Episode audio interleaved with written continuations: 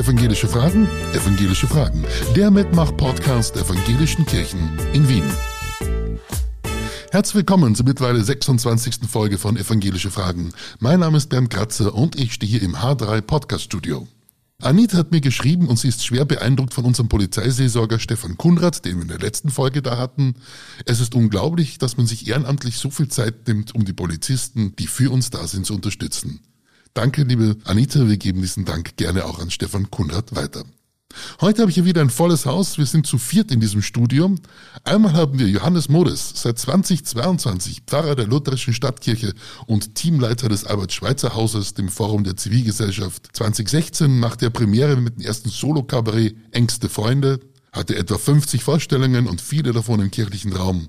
Und am 13.10. letzten Jahres Premiere des zweiten Stückes Survival of the Fattest. Lieber Hannes, schön, dass du da bist. Möchtest du uns ganz kurz erzählen, worum es darum geht in deinem neuen Stück?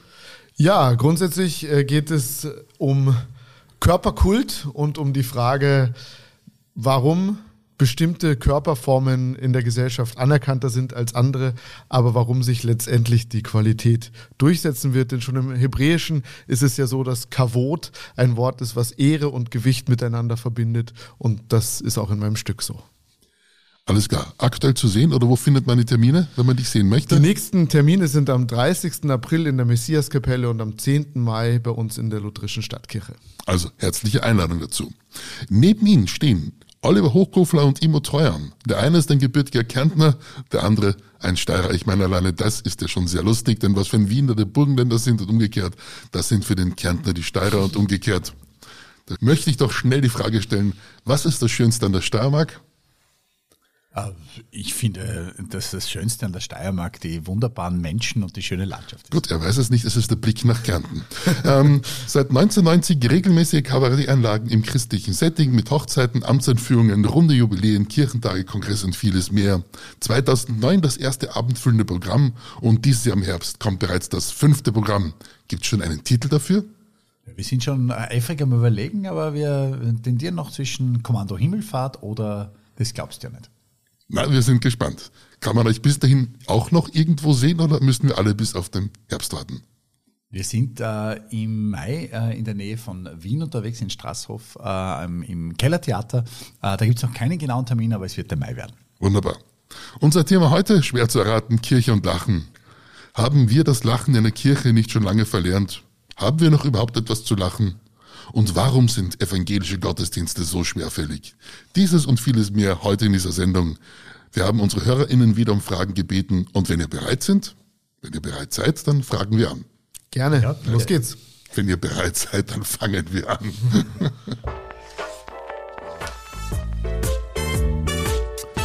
Die erste Frage kommt von der Rita. Warum sind evangelischen Gottesdienste noch emotionsloser als die katholischen?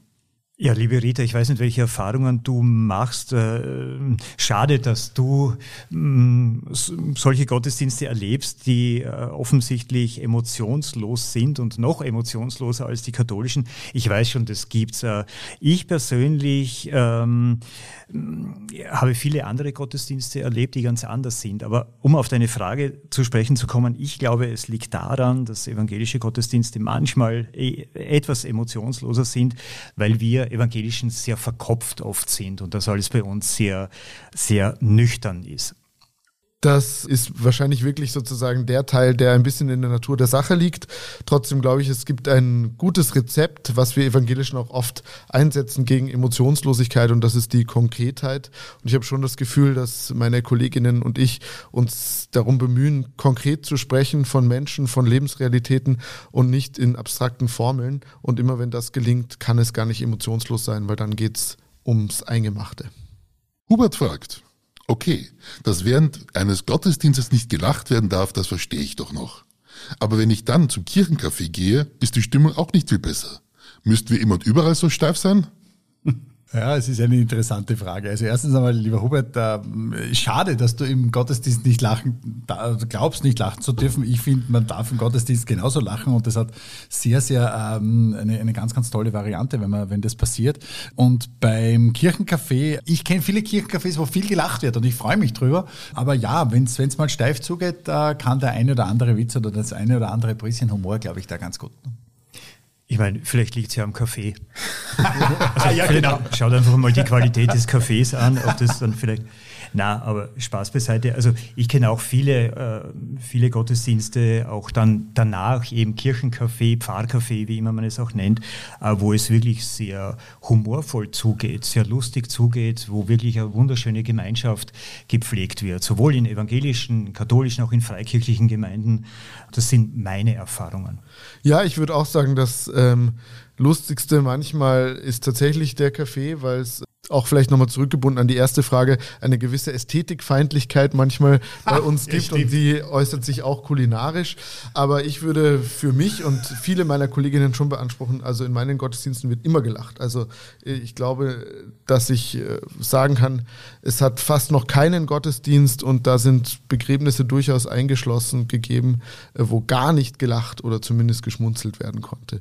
Weil ich eben glaube, dass Humor und Glaube so eng zusammenhängen, weil sie so eine Lebenshaltung miteinander gemein haben, die eine Gelassenheit mit sich bringt. Ein bisschen drüberstehen über dem Alltag, das ist etwas, was der Glaube bringt und was der Humor bringt.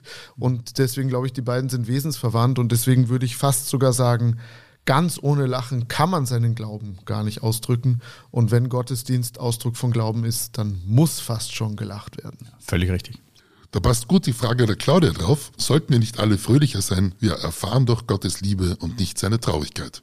Da hat sie vollkommen recht. Also kann ich nur unterstreichen. Ich wüsste gar nicht, was ich drauf sagen soll, außer sie hat vollkommen recht. Ich habe mir auch notiert, ein großes Ja, Rufzeichen, ja.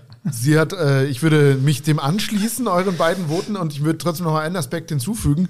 Ähm, grundsätzlich absolut ja, und trotzdem finde ich, ist es trotzdem ein wichtiger Aspekt von Glauben auch, dass sozusagen jede Gefühlslage und jede Form dessen, was gerade in unserem Leben los ist, zum Ausdruck gebracht werden kann. Also mir ist schon wichtig auch, dass äh, auch gerade im Gespräch mit jungen Leuten und so, die immer sagen, ja, wir dürfen mit Gott nur in einer bestimmten Art und Weise sprechen, bestimmte Gefühlslagen sind doch für Gott nicht äh, möglich, ihm das mitzuteilen. Da würde ich schon sagen, Nein, also auch die Klagepsalmen zum Beispiel, die sind, drücken Traurigkeit, Wut und auch eine äh, Frustriertheit mit dem Leben auch Gott gegenüber aus. Und auch dafür muss Platz sein. Also diese Grundfröhlichkeit, die Grundgelassenheit im Leben geht nicht einher damit, dass man Gefühlslagen nicht ernst nehmen sollte, sondern ganz im Gegenteil, vor Gott können wir alles sein, was wir gerade sind. Odeon82 fragt, steht eigentlich irgendwo in der Bibel, dass Gott oder Jesus einmal gelacht hat? Ja, Gott lacht in Psalm 2 und zwar lacht er über die Herrscher der Welt. Und das ist tatsächlich die Stelle, die mir jetzt äh, erstmal eingefallen ist. Die Frage, ob Jesus gelacht hat, ähm, ist differenzierter, glaube ich. Und tatsächlich ist es so, ich erinnere mich, ich war mal äh, länger in Südafrika unterwegs mit Freunden in einem Sommerurlaub und das war so eine, äh, Frage, die ich mir sehr ernsthaft gestellt habe, ob Jesus eigentlich äh, Humor hatte. Dass die Bibel aber ein Buch voller Humor ist insgesamt, das ist, glaube ich, klar. Da kommen wir auch später noch dazu. Und äh, zumindest in Psalm 2 ist mir eingefallen, lacht Gott über das, was die Herrschenden auf der Welt so anstellen. Ronny fragt, gibt es eine Bibelstelle, in der es lustig zugeht? Ich kann gleich nochmal. Ja, bitte, bitte. Wir hatten uns ja abgesprochen, ja. wir hatten uns ja abgesprochen, dass ich die biblischen Sachen übernehme. Das ja. mache ich, mache ich gerne. Dank. Und tatsächlich sind einige meiner Lieblingsbibelstellen lustig. Aber es gibt, ich habe auch noch mal ein bisschen was gelesen im Vibilex, das ich hier sehr empfehlen kann. Das ist das wissenschaftliche Bibellexikon, das man online äh, lesen kann zum Thema Humor. Und da bin ich auch noch mal drauf gekommen, dass es gerade im Alten Testament sehr verschiedene Formen von Humor gibt. Auch Wortspiele. Zum Beispiel die Schlange, die Adam und Eva verführt, ist ist, könnte man so übersetzen, dass sie listig ist, aber auch, dass sie klug ist. Also da werden sozusagen Doppeldeutigkeiten, es wird mit Sprache gespielt im Hebräischen. Das ist sozusagen eine Form von Humor, die im Alten Testament immer wieder vorkommt. Es gibt Verwechslungskomödien, es gibt ja natürlich auch unangenehme Formen von Humor durchaus, die Menschen halt miteinander austauschen.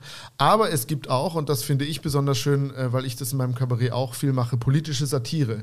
Mein Lieblingshumorvolle Bibelstelle ist die sogenannte Jotam-Fabel im Richterbuch. Sie entsteht in der Zeit, als äh, das Königtum sich in Israel etabliert.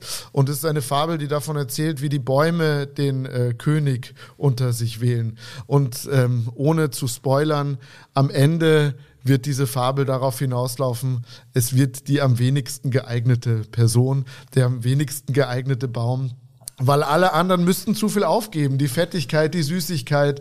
Und am Ende macht's die Person, der Baum, der am wenigsten geeignet scheint. Und in dem Moment, wo die Herrschaft angenommen ist, wird sozusagen die Herrschaft mit einer absoluten Macht ausgeübt und alle anderen haben nichts mehr zu lachen.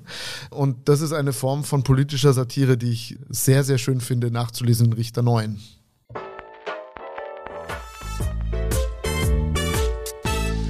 Und damit sind wir schon bei Frage Nummer 6. Cornelia würde gerne wissen, wie weit darf Satire gehen? Welchen Grad an Humor sollten wir Christen nicht überschreiten? Ich finde, dass Humor gerade in einem christlichen Setting und das hat nicht nur im christlichen, sondern auch generell, wenn wir unterwegs sind, auch im weltlichen Setting, es muss immer auf Augenhöhe passieren, es muss immer eine gewisse Wertschätzung da sein.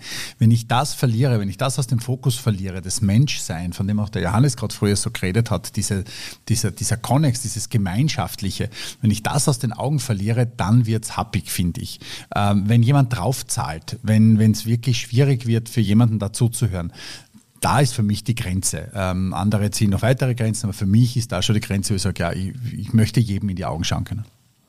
Also ich denke zum Beispiel ein, ein Thema, wo wir nie Kabarett drüber machen würden, Oliver und ich, das Kreuzigung. Also das ist ein Tabu, ja, das, das tasten wir nicht an. Ich denke, da kann man sich nicht irgendwie drüber lustig machen oder Gott lästern, also Blasphemie ist auch nicht unseres. Oder auch ähm, über Menschen, über fromme Menschen uns lustig machen. Das würden wir auch nicht. Das steht uns nicht zu. Also das sind so ein paar, ein paar so Grenzen, die, die wir ziehen würden. Humor kann was ganz was Tolles, nämlich es kann Leute verbinden und das Miteinander heraus, herauskitzeln. Und es kann aber auch trennen. Und ich glaube, das Miteinander herauszukitzeln ist viel, viel schöner, als irgendwas reinzuhauen, was trennt. Ja, interessant. Und ich würde nochmal bei der Kreuzigung drauf anspielen. Es gibt nämlich durchaus die Theorie in der Geschichtsforschung, dass die Kreuzigung selbst ähm, eine Parodie war. Also dass im Römischen Reich Strafen als Parodie auf das, was die Menschen verbrochen haben, in Anführungsstrichen, mhm. durchgeführt wurden. Und dass sozusagen auch der Kreuzestitel eigentlich ein Spott, eine Verspottung Jesu, eine Parodie auf seinen Königsanspruch war. Ähm, von daher ist es gut sozusagen das nicht zu bedienen, das, was eigentlich der römische Staat schon machen wollte, sondern da eher zu sagen, den Spott nehmen wir raus. Beim nächsten Namen habe ich extra nachgeschaut, ob ich den richtig abgeschrieben habe, aber wirklich Retraut. Aber herzliche Gratulation, ich habe diesen Namen bis jetzt noch nicht gehört. Im Mittelalter gab es noch das Osterlachen, die Freude, dass Christus den Tod überwunden hat.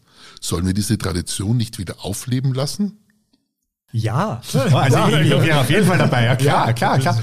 Das machen wir. Das machen wir. Logisch. Gibt's auch, aber ja. also, äh, ich, ich kenne viele Gemeinden, wo es auch noch gelebt wird. Ja. ja. Laura fragt, wenn Gott heute auf diese Welt schaut und sieht, was wir daraus gemacht haben, hätte er da noch was zu lachen?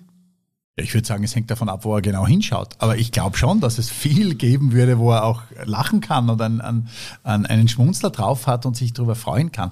Es ist wie immer die alte Frage, ist das Glas halb voll oder halb leer? Ich würde es lieber halb voll als halb leer sehen. Und man muss auch dazu sagen, dass äh, die Schöpfungsgeschichte selbst schon ein bisschen auch humorvolle Aspekte beinhaltet. In meiner Theorie ist es so, dass die Schöpfungsgeschichte, der erste Schöpfungsbericht eigentlich die Welt gar nicht beschreibt, wie sie gewesen ist, sondern wie sie sein soll. Eine ideale Welt. Ähm, wenn man nämlich genau liest, sieht man, dass da die Tiere, die bis zu einem gewissen Zeitpunkt geschaffen wurden und dazu gehörten auch zum Beispiel Löwen, äh, sich nur von grünem Kraut ernähren. Das heißt, schon die Welt, die beschrieben wird als die von Gott geschaffene Welt, ist eigentlich eine ideale Welt und eine Welt, in der alle was zu lachen haben. Das heißt, dass das Ideal nicht so gestimmt hat, war den Leuten, die den Schöpfungsbericht aufgeschrieben haben, schon bewusst. Und trotzdem haben sie sehr humorvoll die Welt beschrieben. Der Paul fragt, in Prediger 7, Vers 6 steht, wie das Prasseln der Dornen unter dem Kessel, so ist das Lachen des Ungebildeten. Können Sie mir bitte diesen Vers erklären? Danke. Ja, Johannes, gerne. ja, also grundsätzlich muss man sagen, die, die, die Weisheitsliteratur der Bibel, die ähm, versucht ja eigentlich auch so eine Haltung mit uns einzuüben, mit den Menschen, die es lesen. Also auch so eine Gelassenheit eigentlich gegenüber dem Leben.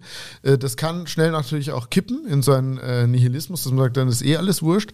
Aber es kann eben auch eine Grundgelassenheit sozusagen ein, ein bisschen ein Drüberstehen über dem Alltag bedeuten. Diese Haltung versucht die Literatur, die Weisheitsliteratur im Alten Testament mit uns einzuüben und aus dieser Literatur stammt auch dieser Vers, der aber schon das sagt, was ihr auch vorhin schon angesprochen habt. Es gibt eben unterschiedliche Formen von Humor. Ja, also das Lachen der Ungebildeten steht hier für eine Fehlform des Humors, für einen sozusagen ein Humor, das dem Miteinander eher entgegensteht, als es befördert, so wie du es vorhin gesagt hast.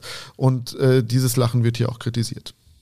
Damit kommen wir schon zur zehnten Frage. Cornelius fragt, Patrick McCurney, ein Sozialanthropologe an Universität Cambridge, sagt über das Thema Humor und Religionen, die Fähigkeiten, die man über eine gute Predigt braucht, sind gar nicht so anders als jene, die man für einen guten Stand-up braucht.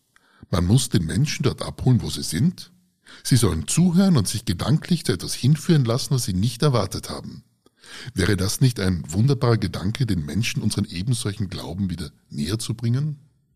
Ja, auch, ja. auch hier, also ein großes Ja. Ja, ja. Kurz klingt, gefasst. Klingt, klingt wie ein Werbetext für einen von, uns, von, von unseren äh, Projekten, von Jahres oder uns, weil letztendlich ist es ja genau das. Ähm, auf, auf, auf lustige, äh, humorvolle, Art und Weise Dinge Leuten, Leuten Dinge näher bringen, die sie vielleicht nicht erwarten oder wo sie dann plötzlich mal sagen, wow, das, das, das gefällt mir oder das ist was, womit ich was anfangen kann. Und genau das ist es. Ich sitze auch gerne in einer Predigt drin, wo ich mir denke, wow, jetzt bin ich schon gespannt, was der nächste Gedanke ist. Äh, da sitze ich lieber drinnen als in einer Predigt, wo ich mir denke, okay, jetzt kommt Punkt 428, hoffentlich sind wir bald bei 768. Also klar,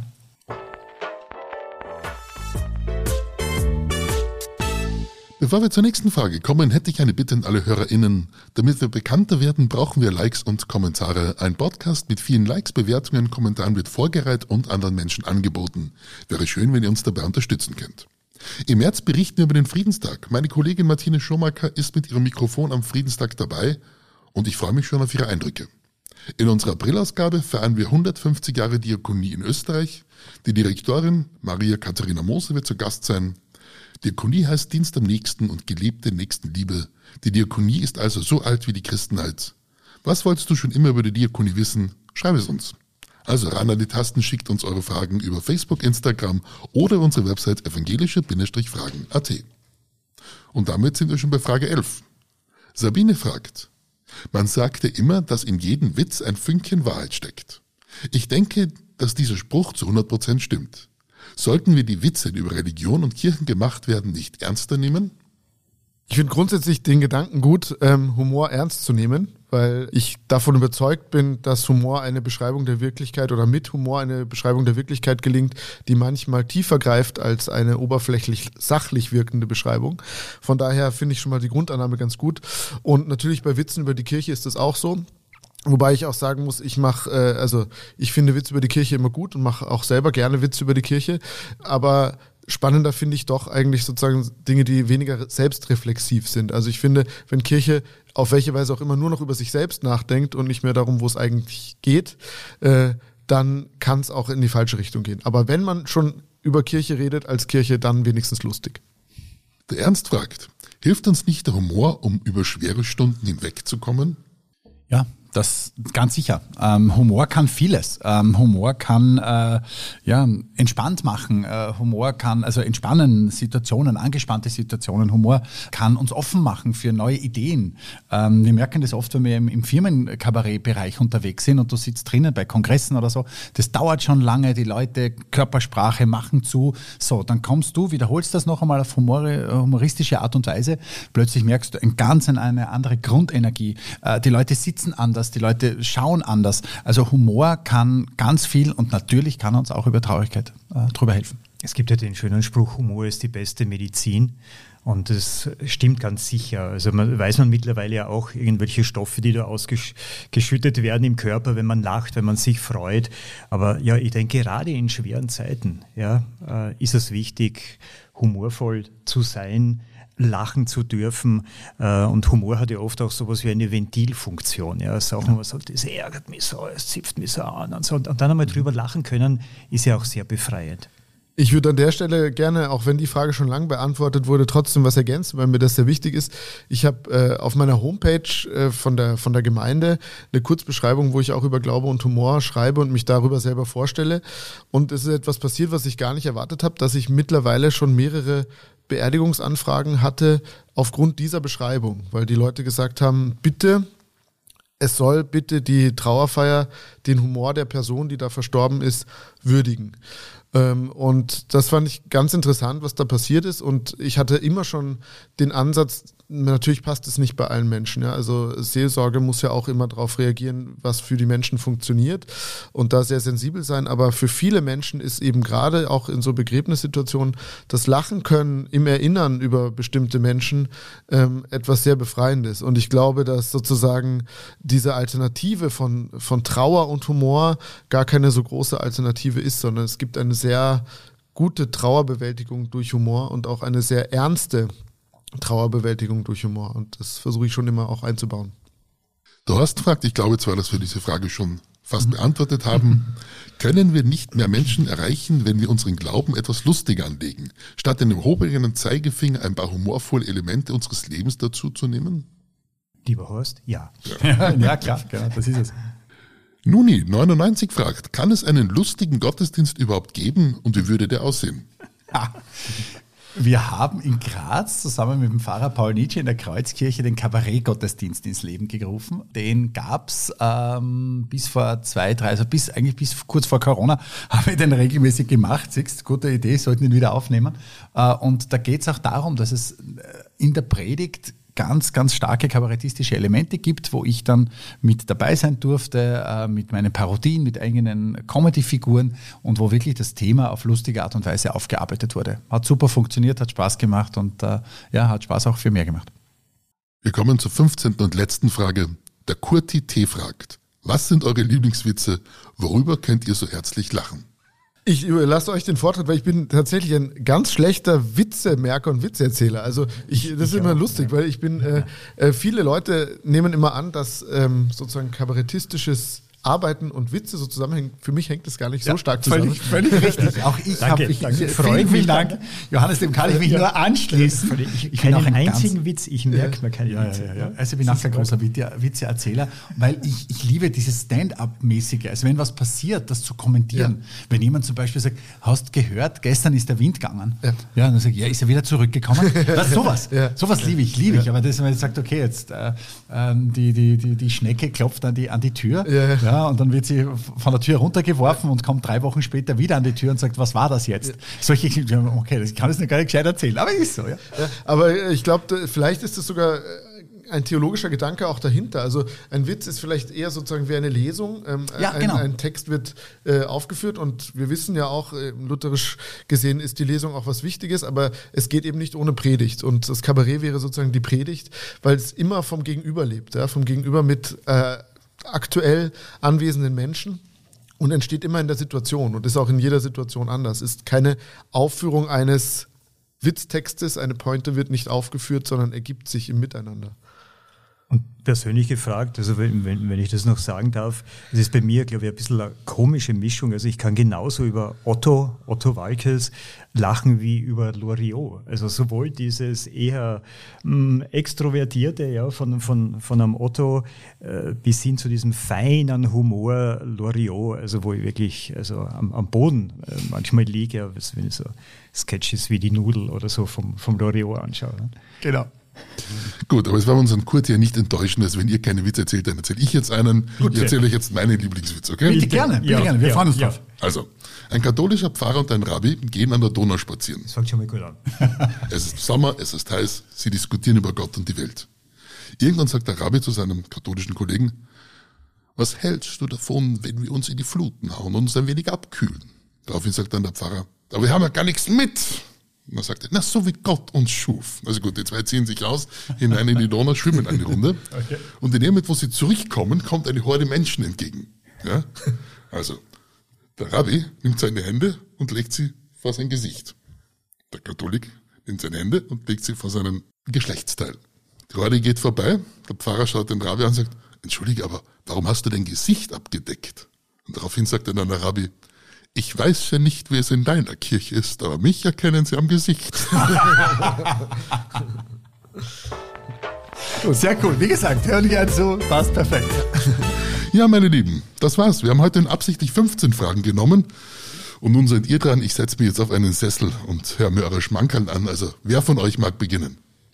Ja, vielleicht, wenn wir kurz dürfen mit so einem kleinen Ausschnitt auch aus dem neuen äh, Programm, äh, das wir eben gerade so in, in Planung haben. Also da, da haben wir so einen kleinen Promi-Talk, also einen Talk mit, mit Prominenten. Und da könnte ich zum Beispiel den Arnold Schwarzenegger fragen, also ich so jetzt als Host, ich übernehme jetzt deine Rolle, Bernd, ich bin jetzt sozusagen der Host und der Oliver äh, kommt eben jetzt als einige prominente Persönlichkeiten und da könnte man sagen, ja, wichtig sind bewegende Gottesdienste, ja, also wo sich was tut. Und wenn man den Arnold Schwarzenegger eben fragt, so bewegende Gottesdienste, wie, wie, wie, wie würde denn das bei Ihnen ausschauen, Herr Schwarzenegger? Nee, ich will auf jeden Fall mal sagen, äh, vielen herzlichen Dank für die Einladung zum Podcast, lieber Bernd, äh, lieber Johannes. Ich freue mich sehr, heute da zu sein. Äh, bewegende Gottesdienste ganz einfach immer. Das läuft so, dass wir können ja Klimmzüge machen an der Empore. Wir können, wenn wir in die Knie gehen, dann wir gleich ein bisschen Kniebeugen dazu machen. Wenn wir rausgehen zum Abendmahl, tun wir ein bisschen Hampelmänner machen und dann beim, beim Abendmahl selber vielleicht ein, ein paar Fitnessgeschichten machen, ein bisschen dehnen noch und dann gibt's noch ein paar gute Drinks bei der Agape, so ein paar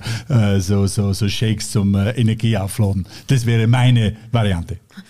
Ja, und das gehört natürlich dann auch beworben, nicht? weil es hilft ja nichts, wenn man tolle bewegende Gottesdienste anbietet und keiner ja. weiß äh, davon. Äh, wie könnte man das in der Öffentlichkeit bewerben? Ja, das ist nicht mehr ganz klar. Da müssen wir bewegende Gottesdienste der Öffentlichkeit bringen mit den ganz coolen Titeln. Zum Beispiel Titel hätte ich natürlich auf jeden Fall so wie Filme. Zum Beispiel vier Predigten für ein Halleluja oder man betet nur zweimal für eine Handvoll Oblatten oder Western zum Beispiel oder ich weiß, was du letzten Sonntag getan hast. natürlich auch ganz ein toller Titel. Und zum Schluss gibt es dann nicht das Omen, aber das Amen und nicht Mama Mia, aber Vater Unser.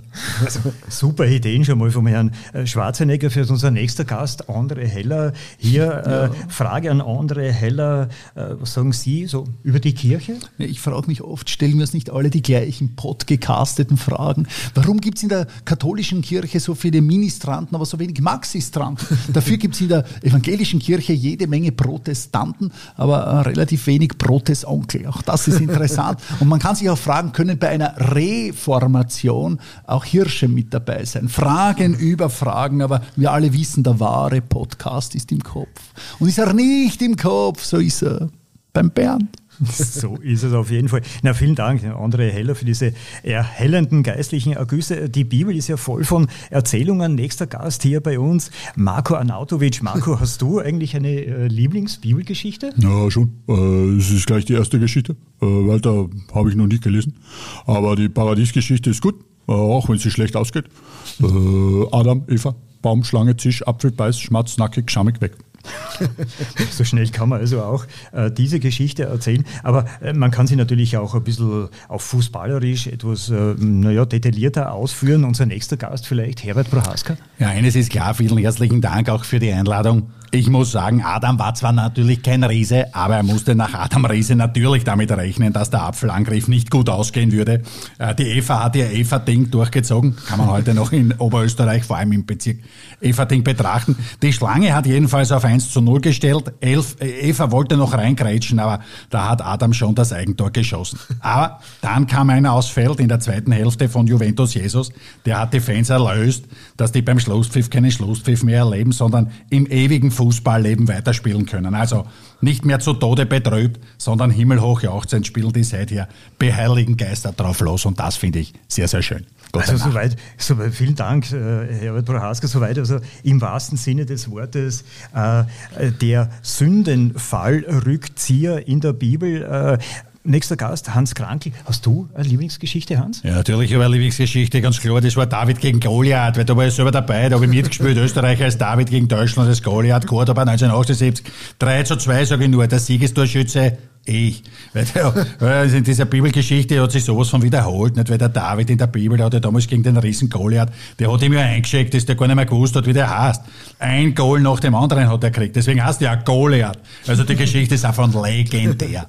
Legendär war sicher auch äh, die Ausbeute des Rekordtorschützen des österreichischen Fußballnationalteams, Toni Polster. Ja. Äh, Toni, du hast deinen Sohn sogar Anton Jesus genannt. Wieso? Ja, weil mich natürlich vieles mit dem Jesus verbindet ja zum Beispiel aus drei Broten und zwei Fischen 5000 Leuten zum Essen gegeben. Das war bei mir ähnlich. Ich habe beim Abendbrot vieler Fans vor dem Tor auch zweimal gefischt und trotzdem 5000 Tore geschossen. und die Fans haben alle gesagt, dass der Polster so viel trifft, das ist ein Wunder. Und dann, dann habe ich ja so wie der Jesus, bin ich sogar mal übers Wasser gegangen. Aber es war in der Winterpause, die Kältewelle ist durchs Stadion gezogen und der, der Schotterteichen Favoriten war zugefroren und ich bin, bin drüber gegangen und die Fans haben gejubelt und geschrien. Toni, lass es frosteln. War schon super. Soweit also ein paar prominente Stimmen, aber wir haben auch einen besonderen Gast hier, ein Literaturexperte, ein Literaturkritiker, das ist der Konrad Kapitelkneißer, der ist auch schon in unserem Reformationskabarett Luther 2.0 hoch 17 äh, aufgetreten. Und der hat sich die Bibel genauer angeschaut. Ja, habe ich gemacht, liebe Zuhörerinnen und Zuhörer. Die Bibel ist das Werk der Literaturgeschichte schlechthin, geschrieben nicht von einem Autor, sondern einem ganzen Autorenkollektiv über mehrere Jahrhunderte hinweg. Es ist eine Liebesgeschichte, ein Abenteuerroman, ein Krimi, ein lyrischer Band, eine Biografie, alles in einem Werk. Im Alten Testament noch Zeile um Zeile, Wort um Wort. Im Neuen Testament müssen wir so Listen anlegen. Ganz zu Beginn geht es um Listen. Da kommen nämlich die Evangelisten. Und bevor so richtig die Post abgeht, da gibt's dann die Briefe. Erster Korinther, zweiter Korinther, erster Galater, zweiter Galater. Es ist wie richtig Ping-Pong. Die Briefträger hatten ordentlich zu slappen. Heute wäre das noch schneller. Heute wäre das das E-Mail an die Korinther oder das WhatsApp an die Galater. Aber für manche ist es trotzdem ein Buch mit sieben Siegeln. Und für mich aber, und das wünsche ich auch Ihnen, eine Offenbarung. Vielleicht abschließend noch haben wir hier den Armin Assinger und er hat sich gedacht, als ehemaliger Skifahrer, man könnte doch auch so ein bisschen so die Geschichte der Kirche als Abfahrtslauf anlegen. Wie klingt das? Ja, das ist natürlich ganz, ganz super. Danke, meine Damen und Herren, dass Sie immer noch zuhören. Ich weiß, es zieht vielleicht schon ein bisschen in die Oberschenkel, aber jetzt kommt ja noch dann gleich der Johannes. Zuerst schauen wir aber noch ein bisschen auf die Abfahrt, die heute sehr selektiv ist, die evangelische Abfahrt und äh, beziehungsweise die Kirchenabfahrt. Schauen wir mal einer. So, Papstsprung. Ui, da geht's heute weit. Jetzt gleich umlegen, vollen Kreuzzug auf die Ski, Petersdom, ein, Petersdom Einfahrt, Ablasstraverse über die Sündenfreikaufswiese eine Richtung Lutherkorner, Sprung über die Reformationsbuckel. Jetzt schauen wir auf die Zeit. 15, 15, 15, 16, 15, 17, jawohl, 95, diesen Hundertstel Vorsprung, da sind wir gut dabei. So, jetzt noch Toleranzpatent, Kompression, Gleichstellungsein, äh, Steilhang Einfahrt. Jetzt geht's um die Zeit. 2017, 2018, 2019. Ui, bitte nicht, nicht beim, beim, beim Kirchenbeitragsaustrittstor kurz von Züll einfädeln. Das war jetzt eine Schrecksekunde. Jetzt, aber jetzt geht's weiter. 2022, 2023, 2024. Jawohl, Bestzeit. Halleluja, bist du narrisch. Da pfeifen nicht nur die Comanchen, sondern auch die Orgelpfeifen. Und damit gehen wir weiter ins Nebenstudio zu unserem Johannes. Bitte. Dankeschön, danke. Ja, ich habe eine Figur mitgebracht, die in beiden meiner Kabarets eine Rolle spielt. Ähm, meine Kabarets sind immer so aufgebaut, dass acht bis zehn verschiedene Figuren auftreten und eine Rahmenhandlung äh, setzen. Und Magister Hinrich Eskulap ist eine Figur, die im ersten und im zweiten Stück vorkommt. Bei Ängste Freunde hatte er ähm, eine eigentlich durchaus theologische Theorie über den Menschen angestellt. Er hat gesagt, was ist der Unterschied zwischen Mensch und Tier? Und da würde ich, wenn ich so eine Frage in einer Gemeinde stellen würde, würde ich so herumgehen und würde irgendjemanden fragen, zum Beispiel aus der ersten Reihe, eine alte, alte Damen gibt es nicht in Kirchengemeinden, das tut mir leid. Ähm, einen jungen Herrn würde ich fragen und würde sagen, was glauben Sie, was ist der Unterschied zwischen Mensch und Tier? Und der würde sagen, Tiere sprechen nicht. Und dann würde ich sagen, tolle Idee, wunderbar überlegt, leider falsch. Dann würde ich nochmal so weiter herumgehen und überlegen, was sagt die nächste Person, eine junge Dame vielleicht. Sie würde sagen, Tiere sprechen nicht. Würde ich sagen, man soll ja wertschätzend sein. Ganz toll überlegt, leider auch falsch. Und dann würde ich noch weitergehen und würde eine dritte Person fragen, was glauben Sie, was ist der Unterschied zwischen Mensch und Tier? Und die würde vielleicht sagen, so ganz lieb und ganz von tiefstem Herzen, der Mensch ist Gottes Ebenbild. Tiere aber nicht. Und dann würde ich sagen, das geht mir wirklich nahe. Nur leider ist es auch falsch. Und dann würde ich dir so meine, die richtige Antwort in dem Fall dann präsentieren. Ähm, würde nur kurz bitten, nehmen Sie sich was zu schreiben, schreiben Sie mit, weil diese Antwort ist ein für alle Mal gültig. Was ist der Unterschied zwischen Mensch und Tier? Es ist letztlich ganz einfach. Tiere würzen nicht. Ja? Homo animal curcuma est, wie der Lateiner sagt. Ich sage Ihnen, im Reich der Tiere wäre der Naschmarkt längst Konkurs. So ist er im ersten Stück aufgetreten und im zweiten Stück geht es darum, dass alle Figuren am Anfang beliefert werden von einem T-Shirt-Lieferanten Richie Wild, der ein T-Shirt gedruckt hat mit dem Spruch Survival of the Fattest darauf. Und äh, hier tritt Hinrich Eskulap wieder auf, allerdings verbirgt sich seine biblische Anspielung hier in einer eher geschichtstheoretischen Überlegung. Aber es gibt doch diese kleine biblische Anspielung. Ich darf mich kurz vorstellen, mein Name ist Dr. Hinrich Eskulap und seit kurzem arbeite ich als Research Fellow am Brimbisim Institut für spekulative Geschichte an der staatlichen Öluniversität in Baku, Aserbaidschan. Und ich sage Ihnen, dort ist alles so viel freier. In Europa steckt ja die kontrafaktische Geschichtsschreibung noch in den Kinderschuhen. Und da heißt es dann immer, das ist doch so spekulativ. Aber ich sage immer, das Leben ist spekulativ, besonders in Tirol. Deswegen gefällt mir auch dieses Leiberl hier mit dem Spruch Survival of the Fettest, die Fetten werden die Sieger der Geschichte sein. Aber so muss man es doch machen. Mal raushauen eine These und immer diese Frage, ob es auch stimmt. Das ist wirklich so. Ich sag immer, mit mir stimmt ja auch etwas nicht. Und trotzdem bin ich real. Ja? Greifen Sie mich ruhig an. Ja? Also als Research Fellow am Brimbisim Institute für spekulative Geschichte an der staatlichen Universität Baku, Aserbaidschan, habe ich solche Probleme nicht. Da kann ich machen, was ich will. Kritik gibt es da nicht. Das ist das Schöne. Vielleicht auch deswegen, weil niemand Deutsch spricht dort und niemand weiß, was ich eigentlich so mache, aber hochdotiert. Hochdotiert und dotiert, das wissen Sie, da drin steckt dort. Das ist der Punkt. Deswegen muss ich auch nur punktuell anwesend sein. Ne? Fahren Sie mal aus Mürz Zuschlag nach Baku. Ja? Da gibt's nichts Direktes, da gibt's keine Direktissima. Das geht sich oft auch gar nicht aus. Und die mich kennen, wissen ja auch, dienstags habe ich immer Hodenschigon, das ist ein Fixtermin. Und da gibt's gar keine Gruppe in Baku. Nicht? Aber eben Kritik, das gibt's da gar nicht. Das ist umgekehrt wie bei den Inuits sozusagen, die so viele Worte für Schnee haben. Da gibt es die Aserbaidschaner, die haben gar kein Wort für Kritik, weil es das Phänomen einfach nicht gibt, nicht? Und da ist so viel freier alles, ja? Also mein Forschungsbereich ist dort, haben Sie noch fünf Minuten kurz, ja?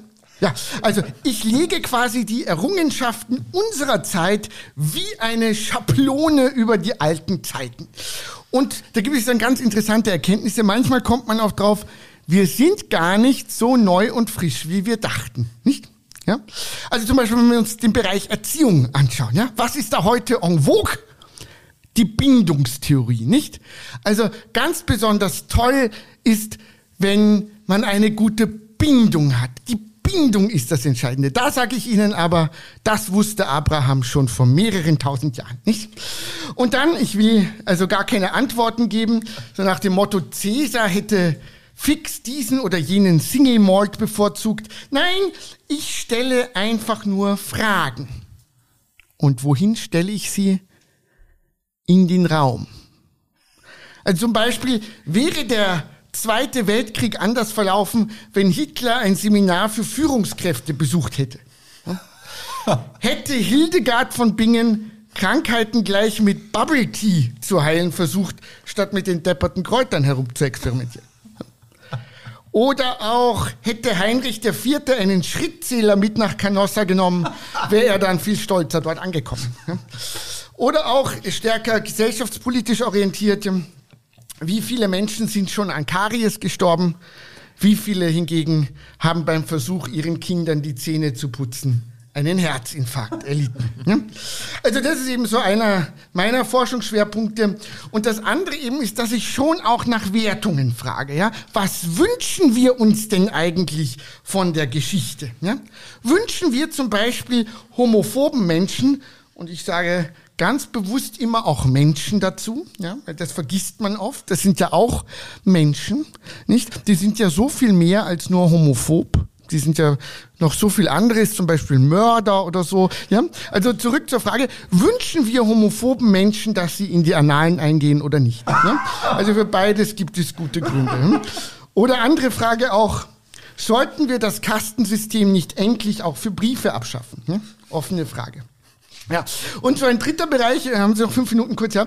Also ein dritter Bereich, für den mir meine Tätigkeit als Research Follow am Primbisim Institut für spekulative Geschichte an der Öluniversität in Baku, Aserbaidschan auch die Zeit lässt, das ist der Bereich des Consulting. Ja.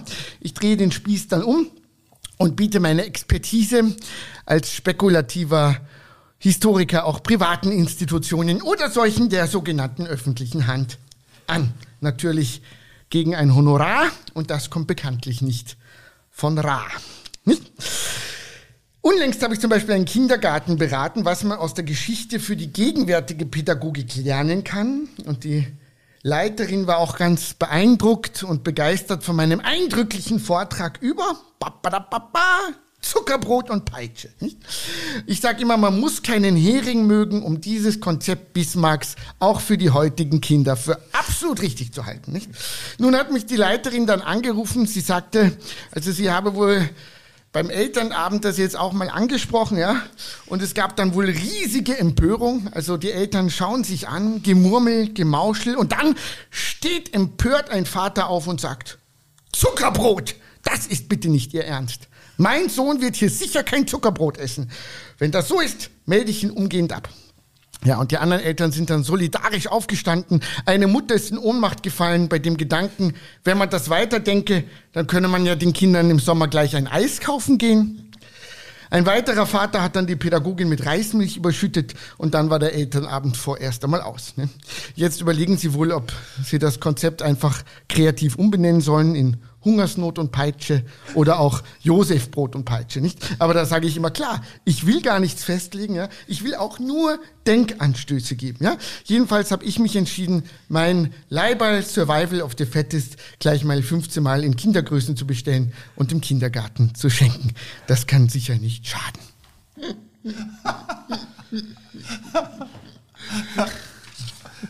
Ja, ganz, ganz herzlichen Dank.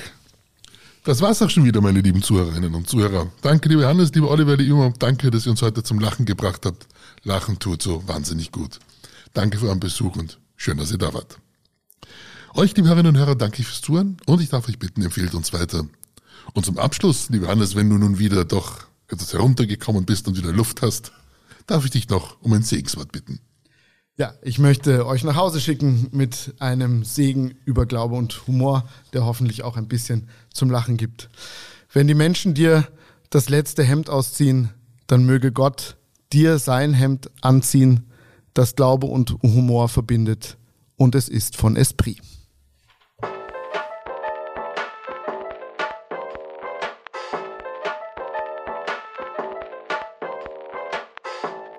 Und damit kommen wir zum Schluss. Also folgt uns auf Facebook und Instagram oder kommt auf unsere Website evangelische-fragen.at. Lasst mich wissen, was euch interessiert. Ich freue mich über eure Nachrichten.